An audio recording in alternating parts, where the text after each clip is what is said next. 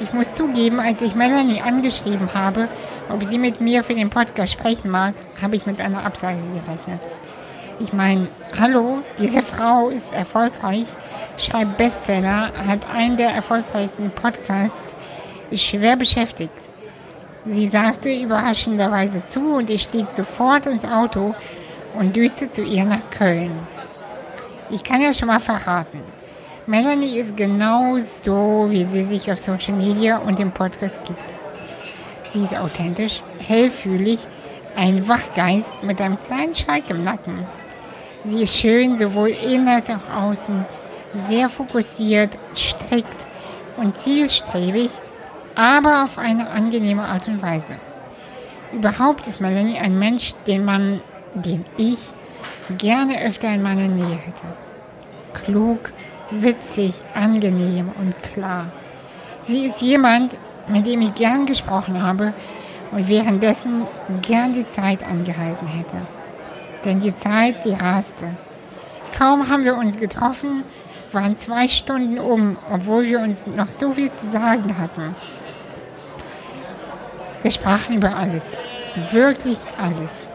Am meisten natürlich über die Kreativität und das Finden der Arbeit, die zu einem passt, denn das beschäftigt uns beide sehr. Bevor ich hier noch mehr in Schwärm verfalle, möchte ich euch einladen, diese großartige Folge einfach zu hören und zu teilen. Ich lehne mich nun auch nach hinten und höre mir das Gespräch mit euch gemeinsam an. Viel Spaß! Hallo Melanie. Hi. Hi, schön, dass du da bist. Ich freue mich so, endlich. Ja, wir haben das ja schon länger geplant, beziehungsweise ähm, ich habe gehofft, dass wir uns auch dieses Jahr sehen. Ja. Und jetzt klappt das, das ist sehr schön. Ich finde es auch total schön. Ja.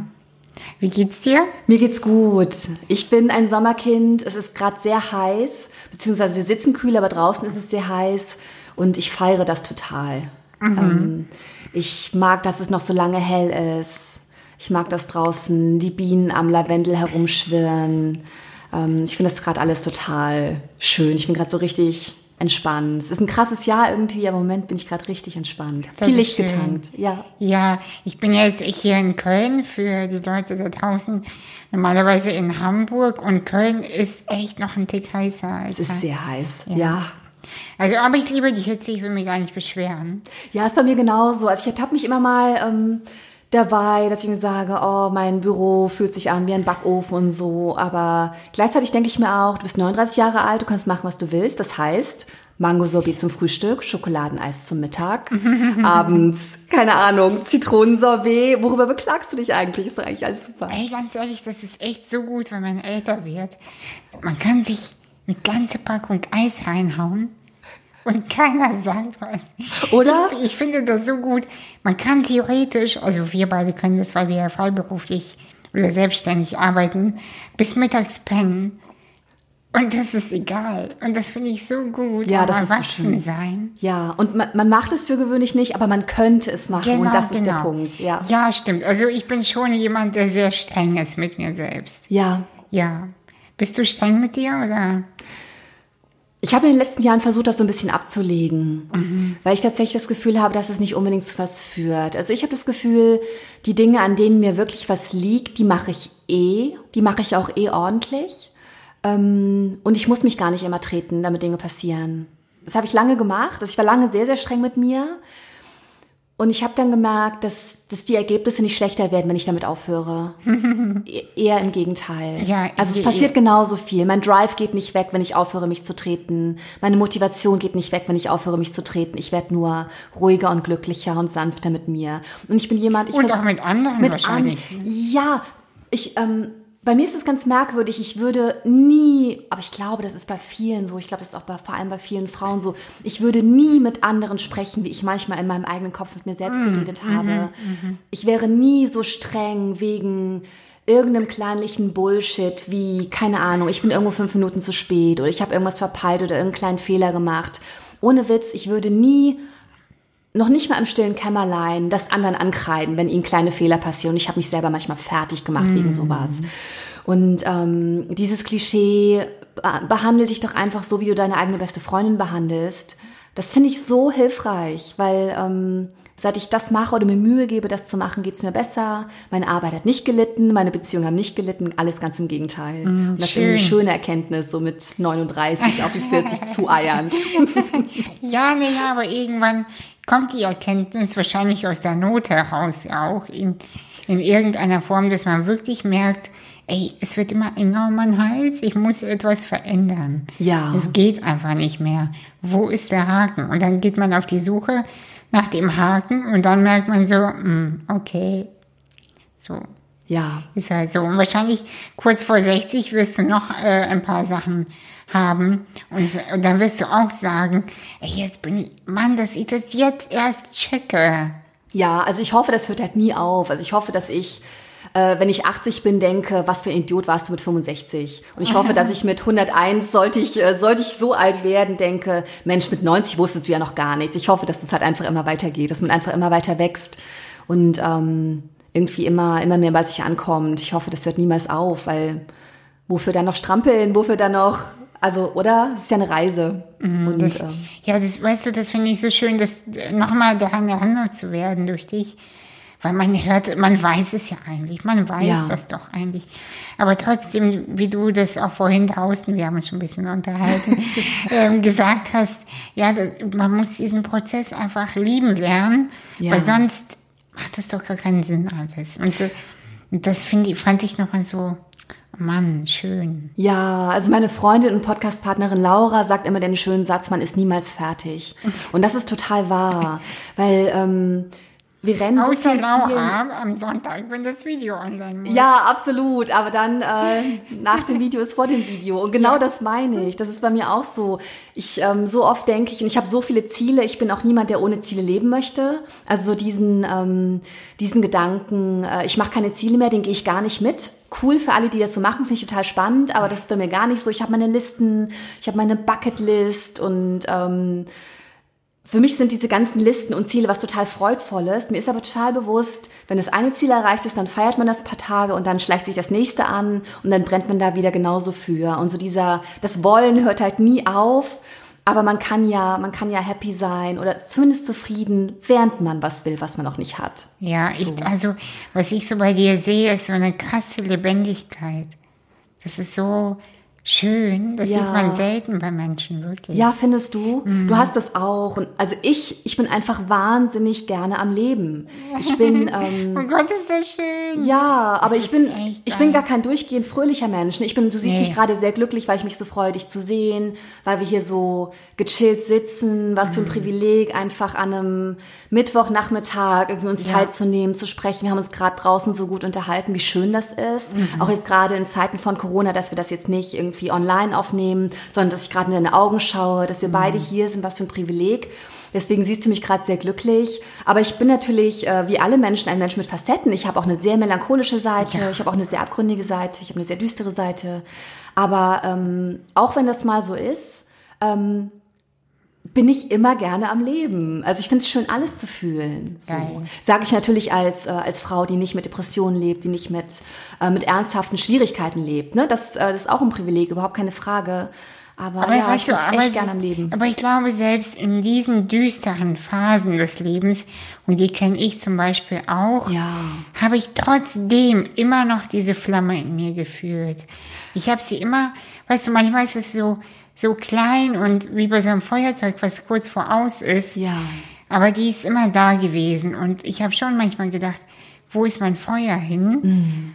Und je, manchmal breitet sich das richtig aus und ist sogar neben mir. So groß ist das. Ja. Ne? Das ist andere Menschen mitwärmt. Weißt du, so mitwärmt. Ja, oh, wie, was für ein schönes Bild auch. Ja, das ist, ähm, und das ist im Moment so mein Status. Aber ich kenne auch Zeiten, da war ich eher vorsichtig, dass die Flamme nicht ausgeht. Mhm. Und, äh, aber egal, die Flamme war ja da. Sie war da und was hast du gemacht, damit sie nicht ausgeht? Oder, oder was glaubst du, warum sie, warum sie nie ausgegangen ist? Hast du eine Theorie? Ja, weil ich so gern lebe. Ja. Ja, weil ich einfach gern lebe auch. Und ich glaube, für mich war es wichtig, ein Leben zu kreieren, um mir klar zu machen, wie möchte ich leben? Ja. Das war der Punkt, weil diese Flamme wurde kleiner bei mir, weil ich immer Dinge erfüllt habe oder erfüllen wollte, was ich dachte, man von mir erwartet. Ja, verstehe. Oder ich möchte so werden wie andere, im Sinne von nicht Behinderung. Ich möchte so sein wie die, ich möchte in der Masse untergehen. Ja. Bis ich gesagt, ge- verstanden habe, ich werde niemals so wie die. Ja, Und dann ging die Flamme auf. Dann wird, wurde sie wieder größer. Wahnsinn. Dann habe ich gedacht, ach, das war nur das. Mist. Ja, Schön. ja. Man lässt das eine los und dann, dann lodert die Flamme auf. Ja. Genau. Spannend. Ja. ähm, wie hattest du als junges Mädchen mh, schon so, also wie warst du als junges Mädchen? Das würde mich interessieren. Ich war, ja, wenn man, wenn man über Kinder nachdenkt, ähm, steckt man die ja oft in Schubladen. Das, ähm, das Kind, das viel gelesen hat, der Bücherwurm oder das wilde kleine Mädchen, das viel draußen rumgeturnt ist und mit den Jungen gespielt hat, wenn man das so gendern will, was, was Jungen und Mädchen machen und das auf Bäume geklettert ist und so, so eine kleine Pipi Langstrumpf oder, oder, oder. Und ich war einfach so eine Mischung aus all diesen Dingen. Also ich war tatsächlich, ich komme aus einem ganz kleinen Dorf in Thüringen. Da habe ich nur die ersten acht Jahre meines Lebens verbracht, aber hatte da so eine richtige, ich würde sagen, Bullabü-Kindheit. Also wirklich ähm, viel draußen gewesen, Helikoptereltern gab es noch nicht. Wir sind einfach wirklich wahnsinnig viel, hatten immer aufgeschürfte Knie, sind draußen rumgerannt, haben Buden gebaut und Kirschen vom Baum gegessen und mit unseren Freundinnen und Freunden gespielt. Was sind 400 Einwohner? Kleines Kaff, äh, gute Kastanien zum Draufklettern, wirklich ein Traum. Und gleichzeitig war ich aber auch ähm, ein Kind, das, sobald es lesen konnte, auch gerne drin war, viel gelesen hat, auch gut mit, mit sich sein konnte. Also einfach, ja, ich sage mal, Menschen haben Facetten und das haben Kinder auch. Und ich war einerseits ein wildes Kind und andererseits war ich ein ganz, ganz ruhiges Kind. Ähm, und ich war ein sehr glückliches Kind, tatsächlich. Also ich höre ganz oft, ähm, für alle, die mich nicht kennen und jetzt nur unsere Stimme hören, ich bin eine schwarze Frau und äh, bin als äh, ja, schwarzes Baby 1981 in Thüringen geboren worden.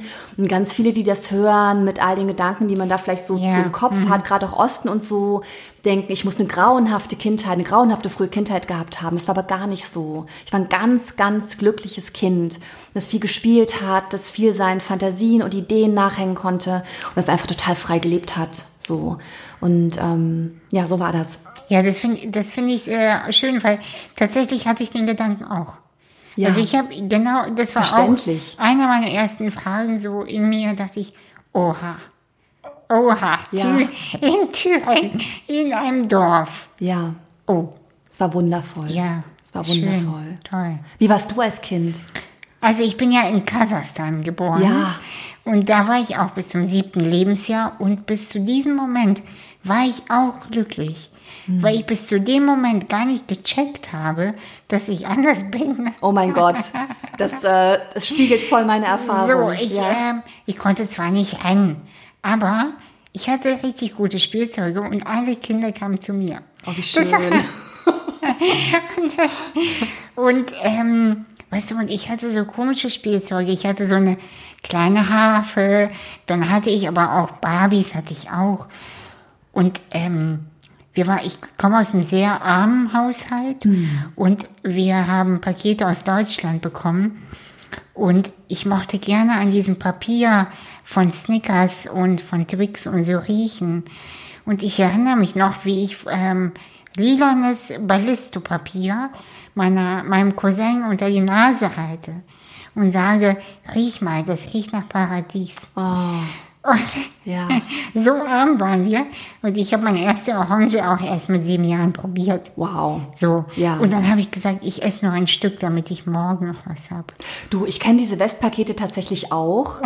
Und äh, ich erinnere mich total gut an ein, ähm, wie heißt das mit Kokos, dieser Schokoriegel mit Bounty. Ja. Mhm. Bounty. In einem dieser Westpakete war mal ein Bounty drin. Das war auch so dermaßen Besonderes, dass ich das, glaube ich, über, weiß nicht, mehrere Tage verteilt gegessen habe. Mhm. So. Und ähm, kann man sich heute gar nicht mehr vorstellen. Nee, vor allem, weißt du, mir geht's so gut. Ich sitze hier, also ich will jetzt nicht angeben, aber mit einer Top-Ausstattung. Ja. Ich arbeite am Mac, mir geht's super. Ich habe einen Chanel-Lippenstift drauf. Also ich bin nicht reich, aber ich mache mir keine Gedanken über Orangen. Ja, so, ja. Und über, ähm, ähm, aber weißt du was? Manchmal rieche ich am Snickers-Papier. Das ist meine Lieblingsschokolade. Snickers und Ferrero Küsschen. Und dann rieche ich dran und ich erinnere mich einfach nochmal in Demut auch, äh, wo ich herkomme. Ja, absolut. Äh, Ich finde übrigens, das ist, ähm, das ist total wertvoll, es anders zu kennen. Ja. Weil wir leben jetzt, glaube ich, beide relativ privilegiert, ich natürlich auch. Und ähm, ich bin so froh, dass ich es anders kenne. Ich glaube, ich ähm, würde die Freude daran, ähm, dass es für mich kein Problem mehr ist, am Ende des Monats die, Mo die Miete zusammenzukratzen, die könnte ich gar nicht empfinden, wenn ich nicht wüsste, wie es mal anders war. Ähm, und Genau. da bin ich tatsächlich sehr dankbar für, was äh, überhaupt nicht romantisieren soll, äh, wie es ist, keine Kohle zu haben. Überhaupt nicht. Armut ist nicht, äh, Armut ist nicht romantisch, überhaupt nicht. Nee. Aber ähm, ich bin, ich bin zumindest dankbar dafür, dass ich nicht alle Privilegien, die ich jetzt habe, schon als Kind hatte. Ja, weil ich merke tatsächlich, wenn ich Leute kennenlerne, die das andere nicht kennen. Also ich, damit meine ich nicht unbedingt Armut, sondern ich meine generell die Abgründe, warum Ja. auch immer in einem Leben. Da, da habe ich Schwierigkeiten zu kon connecten. Das Ja. spüre ich. Ich spüre, dass sie mich nicht verstehen. Ja. Und dann verstehe ich sie, also da findet einfach nicht statt. Und deswegen finde ich das, äh, ich spüre schon, ähm, ohne die Geschichten zu kennen, wer was erlebt hat. Oder zumindest so eine Tendenz, weil ich dann spüre, äh, da steckt so viel Tiefe drin.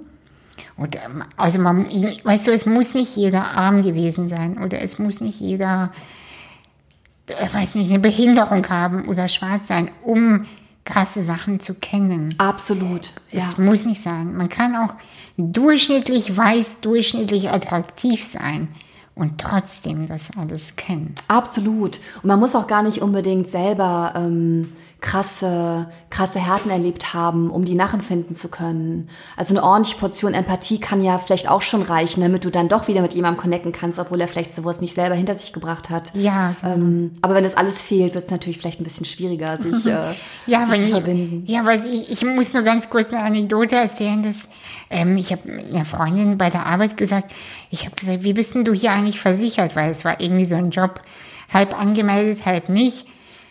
Ja, gar nicht. Und habe ich gesagt, und wie ist es dann, wenn dir was runterfällt hier? Weil das war irgendwie so bei Messe, Messebau äh, viel wertvolle Sachen. Und dann sagte sie, weiß ich nicht, mein Vater macht das, zahlt es dann.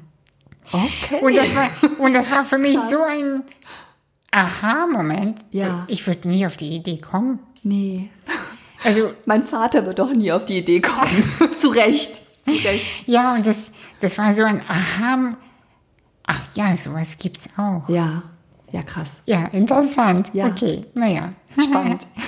Ja, aber lass uns doch mal über mh, Kreativität sprechen, weil das beschäftigt, glaube ich, viele Menschen da draußen. Dich und mich auch. Ja. Und ähm, genau. Ja, gerne. Ähm, oh, wo beginnen? Es gibt so viele Aspekte. Kreativität ist halt etwas, ähm, was irgendwie ganz massiv mit meiner Biografie verbunden ist. Also ich, ich schreibe ja jetzt aktuell Bücher, finde es immer noch irre, dass ich das darf. Ich finde es immer noch irre, dass ich Leute da reingetrickst habe, dass sie mich dafür bezahlen, dass ich Bücher schreibe zu Hause. Und, ähm, und dass Menschen die lesen, dass ich auch andere Menschen überlistet habe, diese Bücher zu lesen, das finde ich immer noch irre. Ganz ehrlich, dein, also wegen dir habe ich dein erstes Buch. Also ich lese keine Thriller. Ich hab, bin ja viel zu schissig dafür. Ich auch. Aber deins habe ich gelesen, das allererste Buch. Ah, die Falle. Ja, Falle, ja. ich bin halt eine Thriller-Autorin oder eine Autorin, die manchmal Thriller schreibt, die selbst auch wahnsinnig schissig ist und vor allem möglichen Angst hat. Und ähm, damit hat es natürlich zu tun, dass in meinen Büchern ähm, eher Geheimnisse und die Figuren eine Rolle spielen, als jetzt irgendwie Serienkiller, schlimme Gewalt. Das will ich halt alles gar nicht. So. Ähm, aber ich habe halt viele andere Dinge ausprobiert, bevor ich ähm, erst beim Schreiben gelandet bin und dann wirklich ähm, Romanautorin geworden bin. Und ich habe immer irgendwie versucht, mich kreativ auszudrücken. Ähm, und es klingt direkt so hochgestochen, wenn man sagt Kreativität, aber es ist ja eigentlich was sehr Alltägliches. Mhm. Also irgendwie spielende Kinder sind immer kreativ, ne? Und ähm, ich habe irgendwie durch Zufall ähm, bin ich in meinem Heimatort in Wiel hier im Oberbergischen in, ähm, in eine Theatertruppe reingeraten, so eine semi-professionelle, habe dann Theater gespielt und ich habe wirklich kein Talent für die Bühne. Ich bin vor allem du als Introvertierte, das ja. Wie äh, bist du immer mit Bauchschmerzen auf die Bühne dann? Oder? Ich bin ganz am Anfang, ähm, ganz am Anfang habe ich mich überhaupt nicht getraut, auch nur mitzumachen. Ich bin erst mit einer Freundin mitgegangen, die da schon war, mich mitgenommen hat. Und ähm, ich habe erst, hab erst gesagt, ich möchte zugucken. Also ich wurde aufgefordert mitzumachen, total freundlich aufgefordert mitzumachen. Ich konnte es nicht. Ich habe gesagt, ich möchte zugucken. Haben alle akzeptiert. Dann habe ich mich zu Hause geärgert und dachte, blöde Kuh, warum hast du nicht einfach mitgemacht? Die waren alle so nett. ähm, ich glaube, war ich 13, 13 und tiefst verunsichert. Ja, klar. Und dann bin ich nochmal hingegangen, habe mitgemacht und ähm, ja, ich hatte immer, ich war immer aufgeregt, wenn es auf die Bühne ging, habe da aber auch gemerkt, Theater ist so eine schöne Form, wenn man sich damit befasst, weil man, wenn man an der Produktion mitwirkt, dass es nicht nur ist, auf der Bühne stehen und am, am Ende Applaus bekommen. Es ist Textarbeit, es ist Teamwork, es ist ganz langes, tiefes sich einfühlen in andere Menschen und die Situationen und Perspektiven anderer Menschen. Es hat ganz, ganz viel mit Empathie zu tun. Es hat natürlich auch ganz, ganz viel mit Sprache zu tun. Und ähm, auch es gibt noch, fast schon nonverbale Sprache teilweise, oder? Voll, ja, mhm. total. Und es gibt natürlich so viele Baustellen. Es sind ja nicht nur die Schauspielerinnen und Schauspieler, es ist die Regie. Ähm, was für Musik setzen wir ein? Machen wir das multimedial oder nur auf der Bühne? Wer macht die Kostüme? Wer schminkten uns? Wer klebten uns die Bärte an? Keine Ahnung. Da sind so viele kreative ähm, Baustellen, so viele kreative Jobs, die man übernehmen könnte. Ähm, das habe ich da irgendwie gelernt. Das fand ich schön. Auch so mal über diese ähm, oder unter diese Oberfläche zu schauen. Ähm, klar, am Ende stehen da Leute auf der Bühne, die bekommen Applaus, aber wir waren da noch beteiligt an diesem kreativen Gesamtkunstwerk. Das war spannend. Und ähm, das war so ein bisschen der Anfang. Dann habe ich parallel immer geschrieben in den unterschiedlichsten Formen. Ähm, als Teenager habe ich versucht, Gedichte zu schreiben, wofür ich wirklich, wirklich überhaupt kein Talent habe, gar keins. Ähm, ich habe auch viel getanzt, als ich jünger war, ähm, auch nicht meine größte Begabung und habe einfach wirklich immer so nach meinem persönlichen Ding gesucht. Dich und selbst wahrscheinlich auszudrücken, oder? Total, ja. Mhm. Und ähm, es ist aber total, im Nachhinein für mich total logisch, dass die Form, die mir am nächsten liegt, äh, Sprache ist. Ich bin einfach ein Büchermensch. Ich habe immer am meisten Geschichten geliebt. In alle anderen Dinge bin ich so reingeschlittert. Aber das, was ich mir wirklich ausgesucht habe und was auch meinem Wesen äh, am ehesten entspricht, ist definitiv das Schreiben. Also da gehe ich mhm. drin auf, da bin ich happy. Ich brauche nichts außer äh, meinem Schreibtisch und ein Blatt Papier und einen Stift zur Not. Wie schreibst du? Schreibst du am Laptop oder mit der Hand? Oder machst oder äh, sprichst du auch was drauf manchmal? Ja, es kommt so ein bisschen drauf an. Also wenn ich, ähm, ich bin gerade in so einer Phase zwischen Büchern. Ich habe gerade ein Buch fertig, arbeite an einem kürzeren Text und beginne mit einem neuen Roman. Und deswegen ähm, sammle ich gerade einfach Ideen.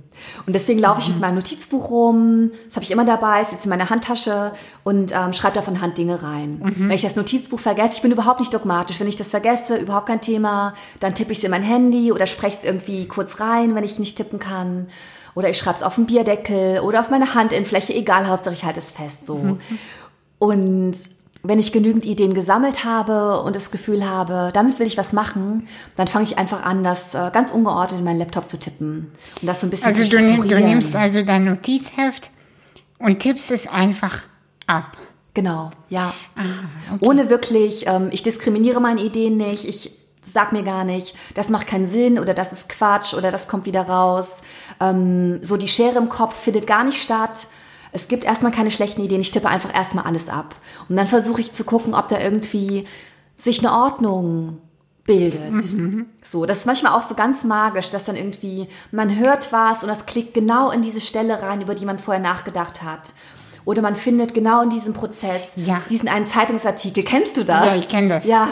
Ich kenne das. Also, ähm, ich bin ja, ich, also, ich wusste es früher nicht, aber ich bin spirituell. Das habe ich jetzt für mich wirklich verstanden. Ja. Manchmal, wenn ich eine Frage habe, in, inzwischen formuliere ich es richtig so. ich bin bereit für die Antwort. Oh, das Und, ist gut. und dann warte ich. Ja. Und dann warte ich einfach. Und manchmal lese ich was auf Twitter. Ja. Oder ich bin bei Penny an der Kasse und irgendjemand sagt aus dem Zusammenhang total rausgerissen. Und ich denke, ja, genau das. Und dann weiß ich, das ist es. Ja. Ja. Und das so. Und dann freue ich mich und sage danke. Das ist mega schön. Ja. Das funktioniert halt, ne? Wenn man irgendwie die Antennen aufstellt, ähm, dann, äh, dann findet man auch das, was man gerade braucht. Man kriegt nicht immer das, was man will, aber man kriegt immer das, was man braucht. So im kreativen Prozess habe ich zumindest das Gefühl. Und ähm, so gehe ich vor und dann irgendwann ähm, entweder verwerfe ich das, was ich da, äh, was ich mir da zusammengeschrieben habe, weil ich merke, trägt kein Roman oder ist oder ist ein bisschen so wie etwas, was ich schon mal gemacht habe oder was auch immer. Ähm, aber wenn ich das Gefühl habe, da, äh, da habe ich irgendwie was und das entscheide ich komplett aus dem Bauch heraus eigentlich, dann, ähm, dann mache ich da so für mich erstmal Exposés zu viel gesagt, aber finde halt diese Struktur und ab dann ähm, schreibe ich eigentlich wirklich am, am Laptop und fange an zu formulieren und ähm, genau und Dinge hin und her zu schieben und zu copy und zu pasten und äh, aber der Anfang ist immer von Hand. Ah ja. Ja, wie ist es bei dir, wenn du was schreibst? Ich, äh, am Handy mache ich viele Notizen und im, im Laptop. Also Ja. mit der, wobei ich habe auch ein Notizheft und mein Problem ist aber, ich habe vier Notizhefte, Ja. weil ich vier Projekte gleichzeitig mache. Also Wow. einmal, nein, aber nie, hat nicht alles was mit Text zu tun. Ja. Sondern das eine ist für mein Buch, was ich gerade schreibe. Das andere ist für Coaching, für meine Ausrichtung. Da schreibe ich Ideen rein, wie könnte ich einen Online-Kurs aufbauen, wie könnte ich dies machen, wie könnte ich das machen.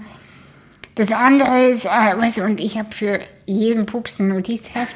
Und, und, und mein innerer Monk sträubt sich dann dagegen, Ah, in das falsche Notizheft was reinzuschreiben. Also ich habe manchmal schon auch ein Organisationsproblem mit meinen Ideen, Verstehe. Weil Weil, du sehr ordentlich bist? weil ich viele Ideen habe. Ja. Und ich weiß manchmal nicht, ich habe noch keine Struktur für mich gefunden, meine Ideen so aufzuschreiben, dass ich auf sie schnell zugreifen kann, ohne viel Aufwand mit Zettel und hier und da. Okay, verstehe. Das ist, äh, genau, also wenn irgendjemand auch eine super App hat oder ja. irgendwas, was so sinnvoll ist. Ich bin ja so ein Trello-Fan auch, also Trello, kennst du das? Ich kenne nichts, weil ich der unstrukturierteste Mensch des Planeten bin. Ich Aber bin ganz liederlich mit meinen Notizen. Also das ist zum Beispiel super. Aber Ich höre immer Gutes von Evernote. kennst du Evernote? Ja, ich habe es probiert, aber ich verstehe es nicht. Ja. Ich gucke das drei Minuten an, denke, ist mir nicht intuitiv genug, tschüss. Ah, ja, verstehe ich. Also ich bin total chaotisch. Ich bin auch überhaupt nicht. Ähm, Aber brauchst du die Ideen, weil eigentlich, jetzt mal ehrlich, oder entsteht das nicht erst, wenn du eh schreibst? ich glaube, dass ich, ähm, ich glaube, dass es fast ein bisschen schade ist, dass ich so nachlässig bin mit meinen Ideen. ähm, mir ist tatsächlich äh, im letzten Jahr was passiert. Da hatte ich irgendwie einer Produzentin, mit der ich zusammenarbeite, bei der UFA mal von der Idee erzählt. Ähm, habe ihr dann einen anderen Stoff verkauft, habe das wieder völlig vergessen, ähm, bis sie dann irgendwie sagte, was ist denn eigentlich mit dem Stoff, von dem du mir da äh, letztes Jahr erzählt hast? Und ich wusste erst gar nicht mehr, wovon sie redet. Und ich habe das dann in irgendeinem Ordner gefunden, habe das gelesen und dachte, oh, das ist eigentlich ein total cooler Stoff. Aber es war bei mir sofort im Rückspiegel verschwunden, weil ich irgendwie, ähm, ja, ich habe halt den, äh, ich habe halt das Gefühl, Ideen, zumindest für Romane, für Texte sind, ähm, eine Idee ist nie so wertvoll wie das, was man mit der Idee macht. Weißt du, du kannst am Tag zehn tolle Ideen haben. Ähm, zumindest als Romanautorin gesprochen. Vielleicht nicht zehn tolle Ideen für Businesses oder Apps, aber ähm, Ach, die, doch, Idee für einen. Roman zu haben ist einfach. Es ist wirklich einfach. Und ähm, was, was dann schwierig ist, ist, ähm, daraus etwas zu machen, was sich über 350 Seiten trägt und was Menschen lesen wollen und was der unfassbaren Fülle an Büchern irgendwas hinzufügt, ne? Deine Perspektive und die Art, wie du dich ausdrückst und so. Aber eine Idee zu Du haben meinst, ist einfach. du meinst dein Alleinstellungsmerkmal? Das Ja, wir, ja, wenn man das- so will. Ja, ich sag lieber meine Perspektive. Ja, das, Ähm, ja, das, weißt ja. du, und das, das Wort zum Beispiel verändert in mir auch schon wieder viel. Ja, Alleinstellungsmerkmal. nee, äh, ja, als Perspektive, finde ich Perspektive. schöner als sagt mir dann Alleinstellungsmerkmal. Oh Gott, ja. Und das finde ich so schwierig. Das ist. Alleinstellungsmerkmal macht aus dir ein Produkt und bei Perspektive bleibst du ein Mensch, weil wir haben alle unterschiedliche Perspektiven. Es steckt, oder? Ja, es ja. steckt drin, dass wir alle unterschiedlich sind. Und ähm, ich finde, der Begriff, wir haben alle eine unterschiedliche Perspektive, feiert das total. Und da steckt natürlich auch drin, dass wir alle was beizutragen haben, dass, wir, dass jede Stimme irgendwie zählt und, ähm, und besonders ist und gehört werden sollte. Irgendwie. Deswegen mag ich das Wort so gerne. Ja, und ähm, sollte man Ideen sofort immer umsetzen? Oder ist es in Ordnung, wenn man die wie ein Samen einpflanzt und wartet, ob es blüht? Oh, das ist eine gute Frage. Hör mal, also, ich spreche gerne in nicht. Bildern. Ja, ne? total Ja, schön. bin- also, ich kann ja immer nur von mir ausgehen. Ich weiß, dass es bei vielen anders ist. Ich glaube, es gibt viele Leute, bei denen ähm, eine Idee auch so im Hinterkopf wachsen kann. Bei mir ist das nicht so. Ich hatte schon viele Ideen, die ich wirklich gut fand, die ich aber nicht sofort umsetzen konnte, aus welchem Grund auch immer, weil ich noch an was anderem dran war oder warum auch immer. Und Ideen verschwinden bei mir sofort im Rückspiegel. Also wenn ich es nicht sofort mache, stirbt es. Es verkümmert und stirbt. Ich habe schon oft gedacht, oh, das ist eine coole Idee, das schreibe ich mal auf für, wenn dieser Roman fertig ist, vielleicht mache ich das als nächstes. Und es ist eigentlich immer so, dass ich dann eher, wenn die Zeit da ist, dass ich mich hinsetze und überlege, was könnte ich als nächstes machen, worauf habe ich Lust, dass ich dann immer fast tagesaktuell was finde, was mich jetzt in, an dem Zeitpunkt schon wieder mehr interessiert. Und das setze ich dann um. Ganz komisch. Ähm, da merkt man vielleicht meine ein Stück weit sprunghafte Natur oder so. Und man merkt natürlich auch, dass ich wirklich ähm, völlig aus dem Bauch heraus agiere, wenn es äh, wenn's ums Schreiben geht. Also es ist immer das, was mich gerade persönlich ähm, ich klopfe mir gerade so aufs Herz, weil ich damit, kann man natürlich nicht sehen, ist ja ein Podcast. ähm, aber dann, weil ich damit ausdrücken möchte, dass, ähm, dass mich das irgendwie in dem Moment berühren muss. Es muss so ein Funke da sein. Und ähm, ja, keine Ahnung, ich, ich bin einfach überhaupt nicht strategisch, was diese Dinge betrifft. Das ist schön. Ja, Ich es gibt natürlich auch Risiken, aber ähm, so arbeite ich halt. Ich glaube, Strategien sind öde. Ja, Ich weiß, äh, es gibt viele Leute, das habe ich mal neulich getwittert, und dann haben viele Leute geschrieben, aber Strategie ist auch wichtig. Ich weiß, was die meinen, aber ich, ich weiß auch, was die meinen. Und äh, ich kann total anerkennen, dass es ganz, ganz viele Leute gibt, die ganz anders ticken als ich, ganz anders arbeiten als ich. Ich bin mit vielen Menschen befreundet, die super strategisch denken. Ich bewundere das total. Ja. Aber nicht meine Tasse Tee. Ich kann es halt auch nicht. Ne? So ist nicht meine Stärke. Meine Stärke ist aus dem Bauch heraus und mit vom Herzen her gedacht, so kitschig das klingen mag, ist mir egal, dass es kitschig klingt. So bin ich halt. Ne? Das ich lache ständig, ich heule ständig. So ist es halt. ich finde das, also, ich glaube, da wollen viele Menschen hin. Weil du Ja. scheinst mir, ähm, oder ich glaube, du bist es, sehr verbunden zu sein. Womit auch immer. Da müssen wir gar nicht äh, äh, das Ja. heute ausbreiten.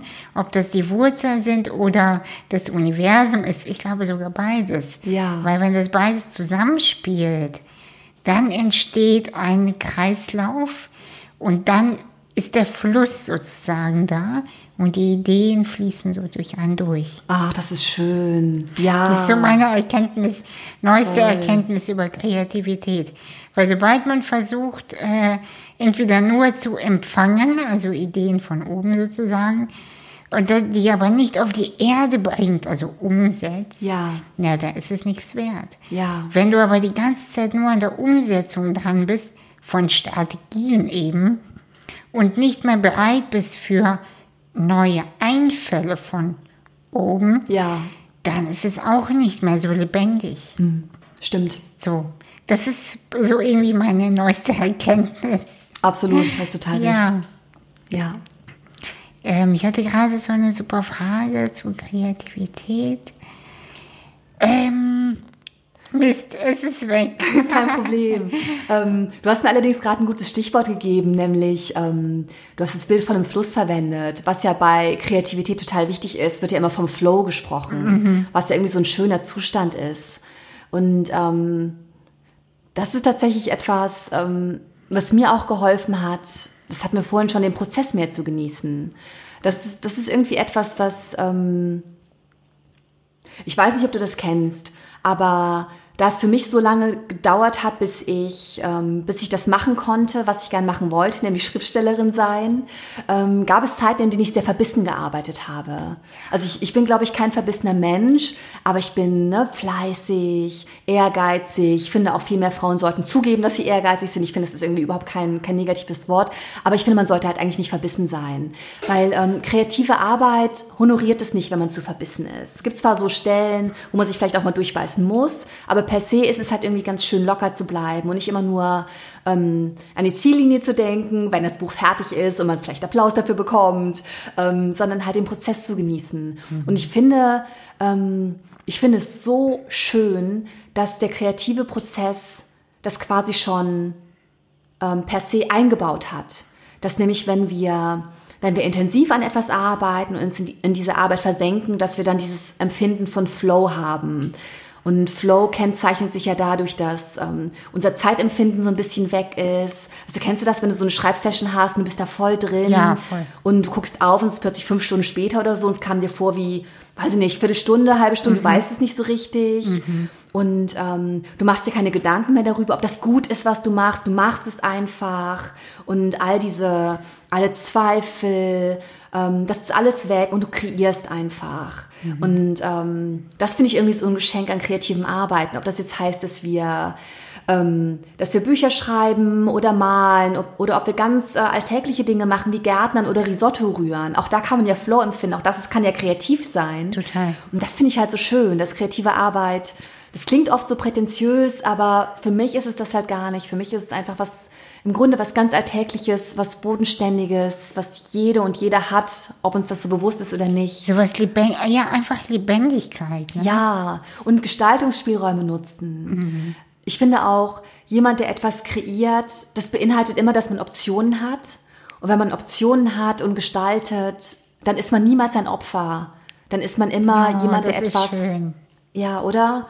Sehr ähm, schön. Ja, man kann sich immer ausdrücken und ähm, man ja. hat die Fäden in der Hand, ohne Dinge zu kontrollieren. Besser kann ich es nicht beschreiben. Oh, hör mal. Das muss ich mir gleich notieren. Weißt du, was ich meine? Ja. Ja? Man hat die Fäden in der Hand, ohne zu kontrollieren. Es kommt von Ey, dir, aber das du musst ist der, nicht. Der Satz des Hammer. Es ist so schön, oder? Wenn ja. man was kreiert und ähm, mm. man macht es zwar, aber man muss es nicht erzwingen, man muss es nicht kontrollieren, es passiert einfach so. Manchmal. Manchmal ist es natürlich auch abgefuckt anstrengend, ein Buch zu schreiben. Aber diese Momente gibt's halt auch. Und das ist irgendwie, ähm, davon zehre ich immer total. Das ist so magisch. Weißt du, ich glaube, ich würde sogar noch größer denken. Du kannst dieses Bild auch aufs Leben übertragen. Mm.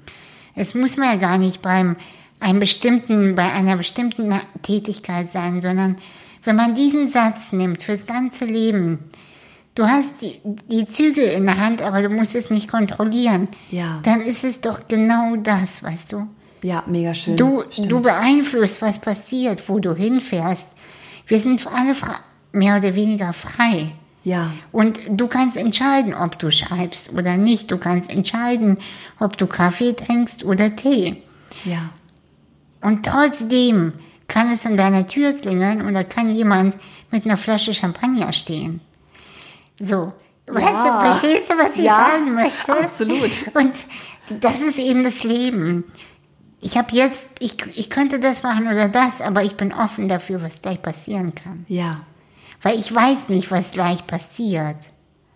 Und ich habe dich zum Beispiel auch aktiv angeschrieben und wir beide sind in dem Moment ein Risiko eingegangen weil, glaube ich zwar nicht, habe ich nicht geglaubt, aber es hätte auch sein können, dass wir hier sitzen und denken, ey, du bist bestimmt nett, aber wir verstehen uns einfach nicht. Awkward. Genau, es hätte, ja, es hätte passieren können. Stimmt.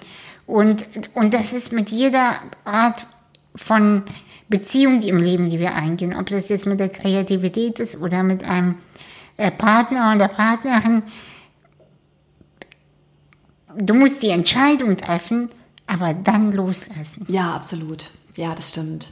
Und es Geil. ist ja auch so schön, dass wir nicht alles wissen. Also wenn, äh, ja. äh, wenn wir alles kontrollieren könnten, dann wäre das Leben aber wie ein Videospiel, das wir schon mal gespielt haben von Anfang bis Ende und einfach überall wissen, was passiert. Aber ich glaube, glaub, das wollen viele Leute. Ja. Aus der Angst vor dem Leben. Ja, okay, ja. Ist natürlich etwas, was ich auch hundertprozentig nachvollziehen kann. ne? Ich rede hier so klug daher. Äh, bin ich natürlich eigentlich gar nicht. Aber ähm, das ist natürlich etwas, äh, was ich versuche für mich umzusetzen, obwohl mir das nicht immer gelingt. Nicht so viel Angst zu haben. Ja, aber die Angst ist dir bekannt. Das erzählst du ja auch öfter. Ja, absolut. Wie, absolut. ähm, wie überwindest du sie? Oder wann kam der Moment, wo du sagtest, okay, ich, be ich bekriege sie nicht mehr? Ja. Ähm, ich habe irgendwann mal den, den Satz gehört, ähm, der Weg aus der Angst führt durch die Angst. Ich glaube, ich habe den zum ersten Mal im Kontext gehört. Ähm, also ich bin jemand, der, der viel Anxiety mit sich rumträgt. Ich bin eine sehr introvertierte Person. Und äh, jetzt gerade blühe ich auf, weil wir uns äh, zu zweit unterhalten. Aber wenn wir uns treffen würden, keine Ahnung, auf einer Party, 30 Leute und ich kenne niemanden, würde ich in irgendeiner Ecke stehen, mich an meinem Drink festhalten und mich fragen, wann ich nach Hause kann, ohne zu unhöflich zu sein gegenüber demjenigen, der mich eingeladen hat. Ich auch. So. Ich auch. Ja. ja. Und ähm, also ich kenne, ich kenne Ängste, kleine und große, auf ganz, ganz unterschiedlichen Ebenen. Und, ähm, und dieser Satz ist, glaube ich, aufgepoppt. Äh, Ich habe auch diese phänomenal klischeehafte Angst vor Spinnen. Ich hasse es, dass ich so ein weibliches Klischee bin und eine Spinnenphobie habe, aber es ist so. Ich bin irgendwann völlig ausgefreakt, als ich ne, mal wieder eine riesige Spinne bei mir im Zimmer gefunden habe. Früher konnte ich die dann noch selber raustragen, so Glas drüber, Papier drunter rausgetragen. Und irgendwann ist es aber so ähm, außer Kontrolle geraten, dass ich das nicht mehr konnte und tatsächlich ähm, Hilfe brauchte. Und dann auch während, äh, während ein Kumpel, der um die Ecke wohnte, den ich angerufen hatte, unterwegs war, habe ich schon gegoogelt, in welchen Ländern es keine Spinnen gibt.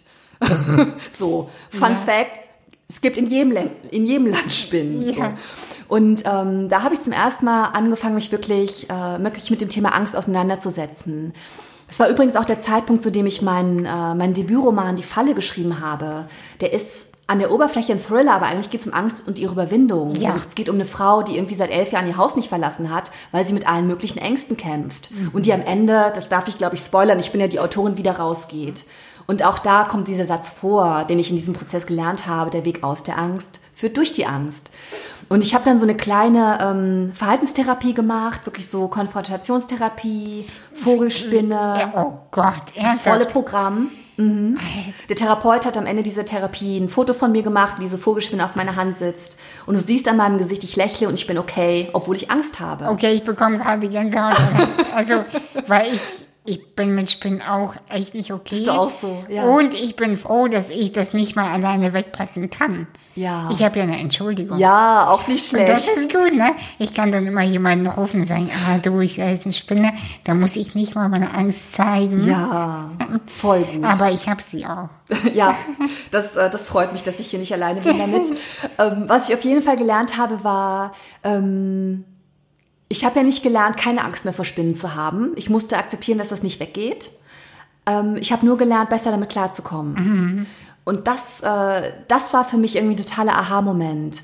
Du musst akzeptieren, das geht nicht weg, weil ich wollte das wegkriegen. Ich wollte cool mit denen sein. Ich wollte das wegkriegen. Ich wollte eine von diesen coolen Frauen sein, denen das egal ist, wenn eine Kakerlake durch das heruntergekommene Hotelzimmer läuft, und denen das egal ist, wenn eine fette Spinne an der Wand sitzt. Aber ich bin keine von diesen Frauen, das werde ich auch nicht mehr. Aber ich kann so weit damit okay werden, dass ich mein Leben uneingeschränkt leben kann, uneingeschränkt von dieser Phobie leben kann.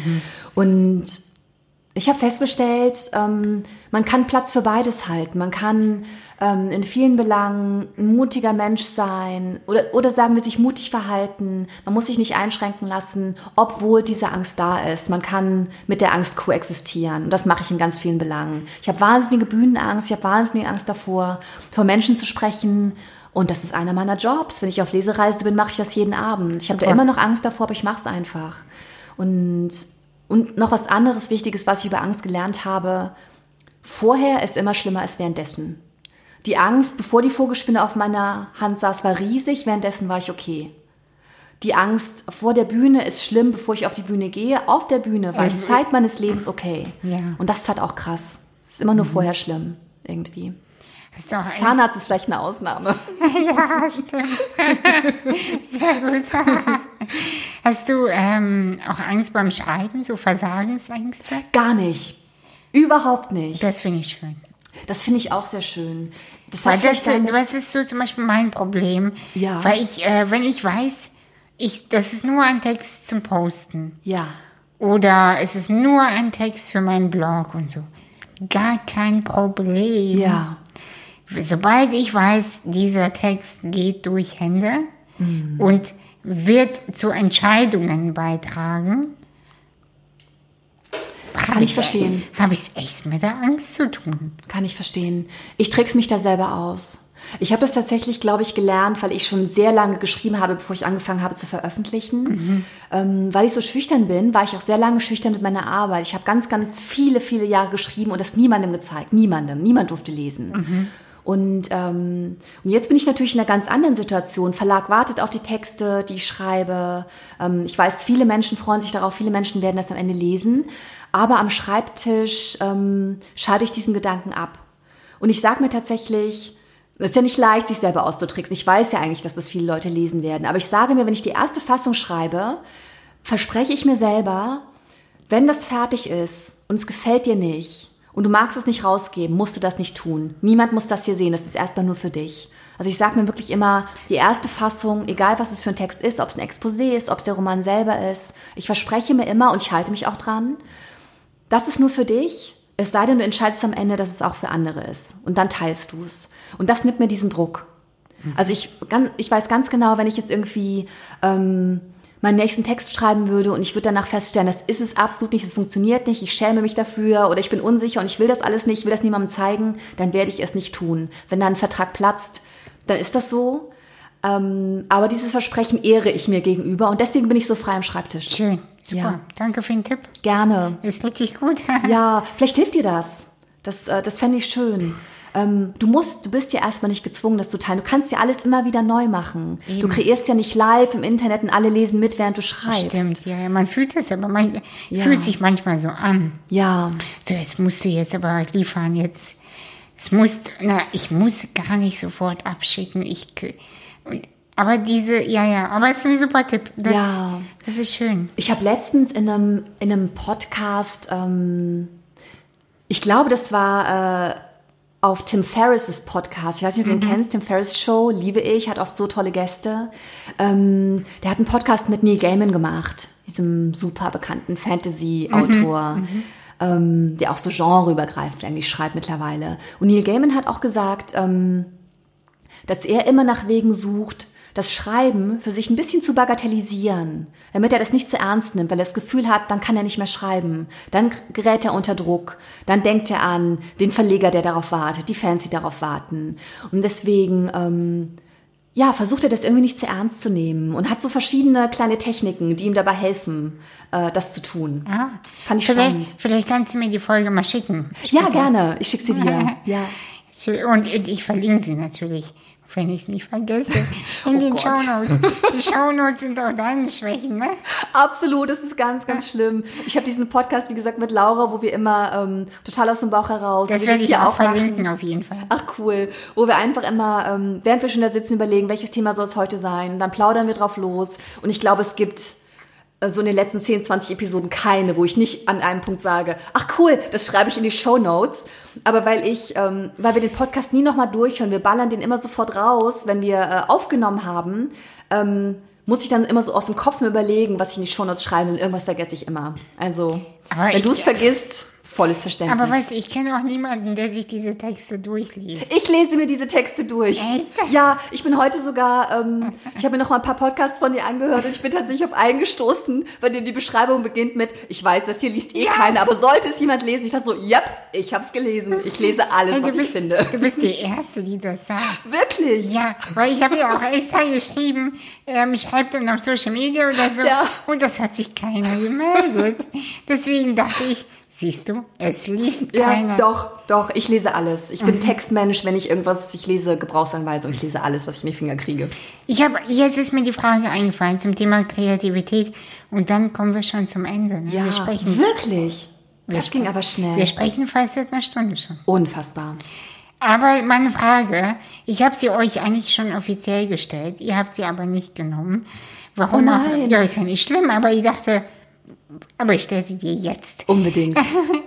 Und zwar ähm, hängt Kreativität davon ab, mit welchen Menschen wir uns umgeben. Oh, das ist eine coole Frage. Die habe ich offensichtlich einfach nicht gesehen, weil wir so erschlagen worden sind von so einer Flut. Ja. Ähm, Also was ich meine ist zum Beispiel Beziehung im klassischen Sinne. ja. Mit wem wohnen wir zusammen? Äh, mit wem sind wir zusammen? Aber auch Konflikte Ja. bei der Arbeit. Konflikte ähm, mit den Nachbarn. Ja. Wie auch immer. Ähm, wie verändert oder steuert das unsere Kreativität? Du, ganz, ganz, ganz, ganz massiv natürlich. Also ich bin der Meinung, dass alles, was wir erleben, uns beeinflusst. Die Dinge beeinflusst, die wir kreieren, die Ideen, die wir haben. Ähm, das sind oft natürlich total unbewusste Prozesse, die da ablaufen. Ne? Oft weiß man ja auch gar nicht, wo eine Idee herkommt. Man kann das oft gar nicht mehr so zurückverfolgen. Aber es ist wahrscheinlich irgendwie so eine, so eine spannende Mischung aus allem, was man jemals gesehen, gehört, gerochen, gefühlt, wahrgenommen, gelesen, gehört hat. Und dann gibt's irgendwie so einen kleinen äh, Denkanstoß, einen Geistesblitz, so eine Idee ist da, man kreiert. Und ähm, wir kreieren alle nicht im luftleeren Raum. Wir haben alle eine Umgebung, die uns beeinflusst. Das finde ich auch sehr schön. Ähm, ich glaube, es ist auf jeden Fall leichter zu kreieren, ähm, wenn man sich um viele Probleme erstmal nicht kümmern muss, wenn man ein Dach über dem Kopf hat, wenn man nicht hungert und so weiter und so weiter und so weiter. Ähm, das sage ich deswegen so explizit, weil ich glaube, dass wir manchmal, wenn wir so ein bisschen hinter den eigenen hochgesteckten Erwartungen zurückbleiben oder was nicht so auf die Reihe kriegen ähm, oder Ablehnung erfahren oder Kritik erfahren ähm, oder Selbstkritik erfahren, dass wir manchmal, daran kann ich mich zumindest bei mir selbst erinnern und sagen, wenn ich wirklich kreativ wäre, wenn ich wirklich gut wäre, dann würde ich das unter allen Bedingungen schaffen. Und das finde ich eine harte Sicht und ich glaube nicht, dass das stimmt. Ich glaube, wir brauchen alle Unterstützung von uns selbst und von anderen.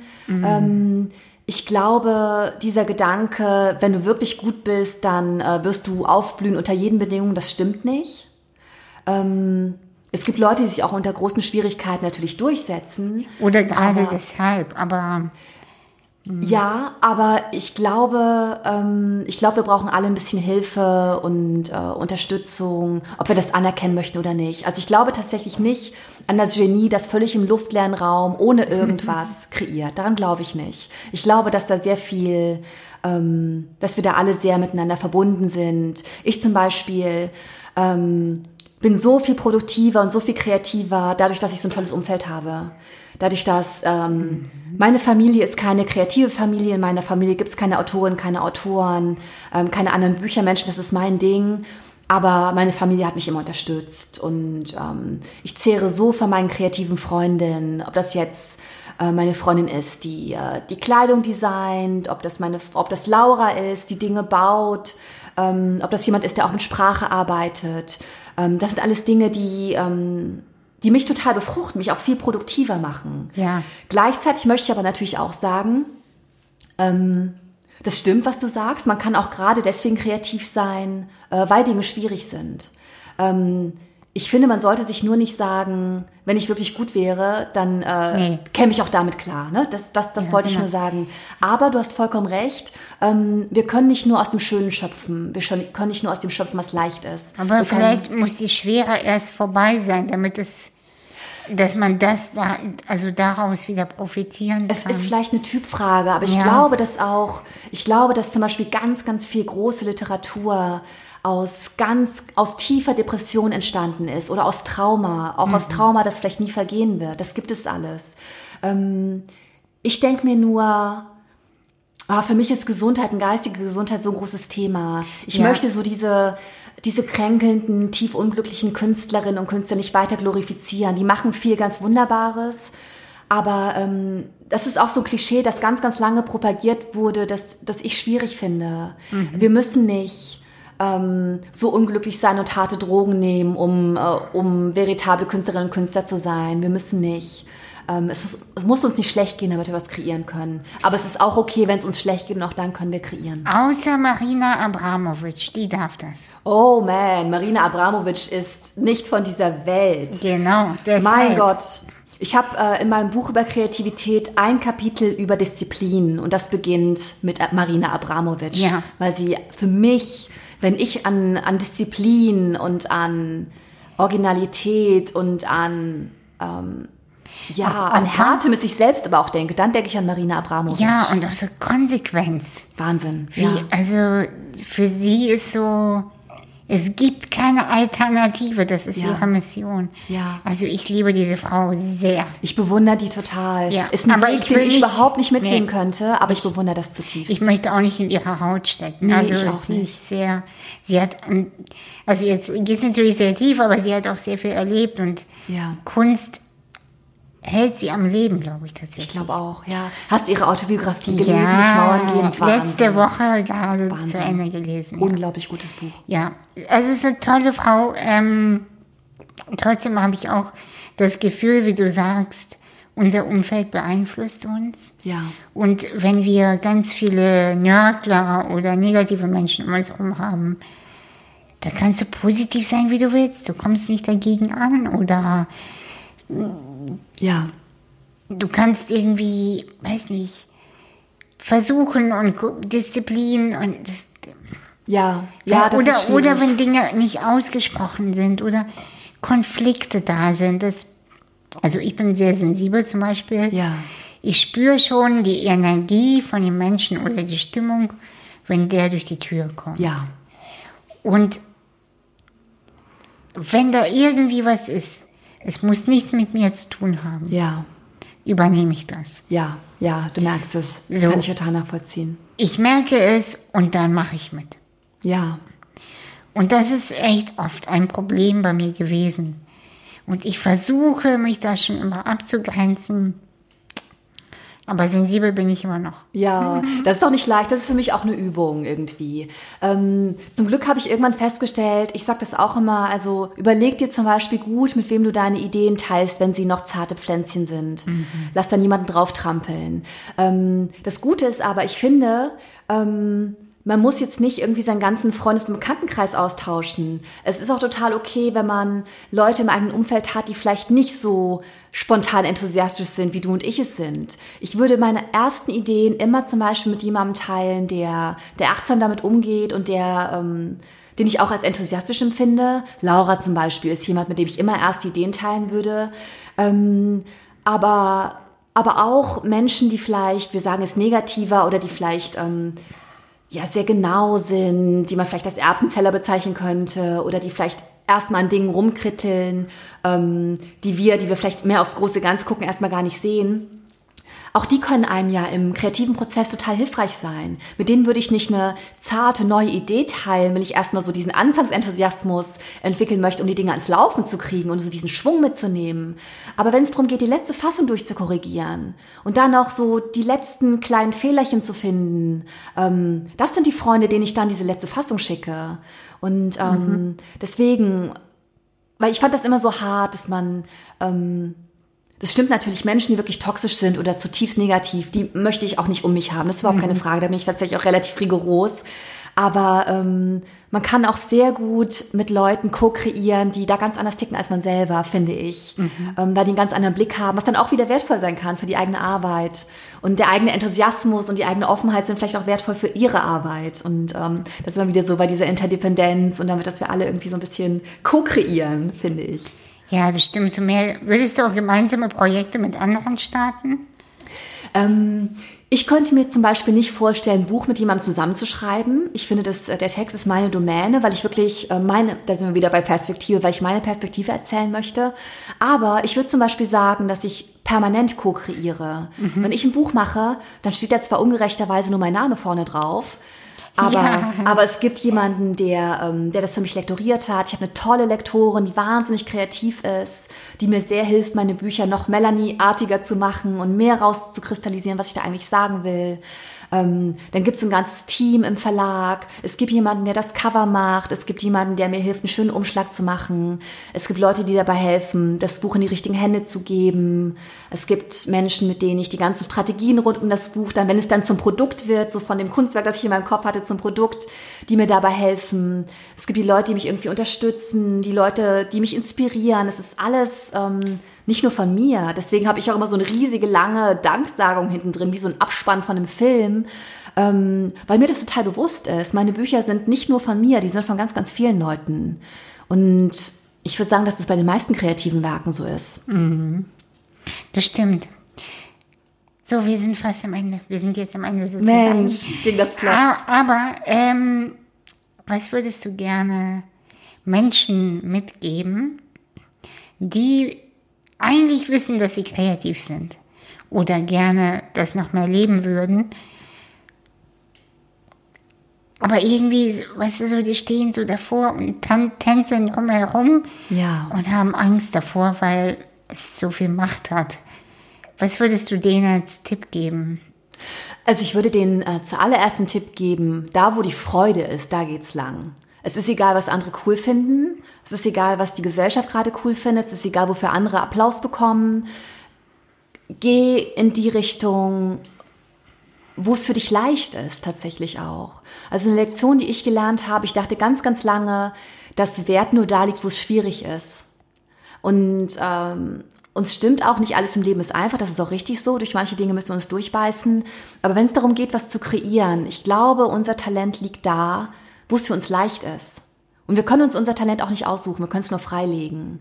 Ich zum Beispiel, was würde ich darum geben, wenn ich singen könnte? Ich liebe es, wenn Menschen singen können. Ich finde das so schön. Ich könnte nicht, ich könnte keinen Ton halten, wenn es um mein Leben ginge.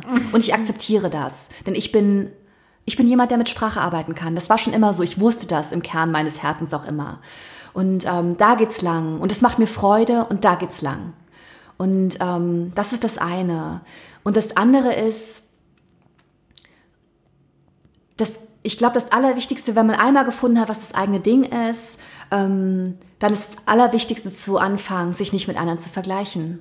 Sich niemals mit anderen zu vergleichen. Das stimmt. Ich werde so oft in Interviews gefragt, wer meine Vorbilder sind. Und ich bin da sehr genau, was ich, was ich mir da auch selbst an Formulierungen in den Kopf pflanze. Ich stelle dann jedes Mal klar, auch wenn das pingelig ist, es gibt ganz, ganz viele Autorinnen und Autoren, die ich bewundere, aber ich habe keine Vorbilder. Weil ich kann nicht, äh, ich kann Super, nicht ja. die nächste Sadie Smith sein, denn ich bin nicht die Sadie Smith. Ich kann auch nicht der nächste Stephen King sein, denn ich bin nicht Stephen King und so weiter und so weiter und so weiter. Ich möchte so die beste Variante von mir selbst sein. Und das klingt so doof, oder? Ich Nee. höre das selber, aber das, das ist tatsächlich der Plan. Und sich nur mit sich selbst vergleichen von vor fünf Jahren oder zehn Jahren oder 20 Jahren. Da wird man dann sehen, was für ein Wachstum man tatsächlich hinlegt. Das stimmt, Aber niemals mit anderen vergleichen, das ist pures Gift. Da, wo die Freude ist, da geht's lang und hört auf, euch mit anderen zu vergleichen. Das wären meine ersten Ratschläge. Super, perfekt. Ey, genau eine Stunde. Yeah! Krass.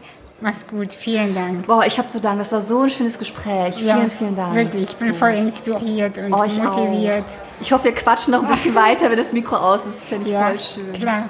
Also, Danke. tschüss. Tschüss.